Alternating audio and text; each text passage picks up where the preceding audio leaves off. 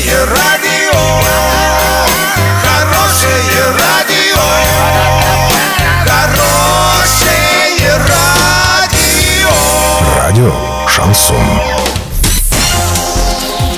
Студии с новостями Дарья Дмитриева. Здравствуйте. Спонсор выпуска «Строительный бум». ИП Халикова РМ. Низкие цены всегда. Картина дня за 30 секунд. Погорельцам с улицы Борисоглебской правительство выделило по 50 тысяч рублей.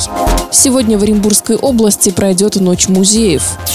Подробнее обо всем. Подробнее обо всем. Погорельцам с улицы Борисоглебской Орска правительство Оренбургской области выделило по 50 тысяч рублей на каждого члена семьи из резервного фонда. По словам ИО главы города Василия Казубицы, всего из резервного фонда правительства в соответствии с постановлением в Рио губернатора Дениса Паслера выделит 1 миллион 150 тысяч рублей на приобретение имущества и предметов первой необходимости. Кроме того, Василий Николаевич сообщил, что сейчас работает специальная комиссия, которая определит в конечном итоге действительный объем нуждаемости каждой семьи.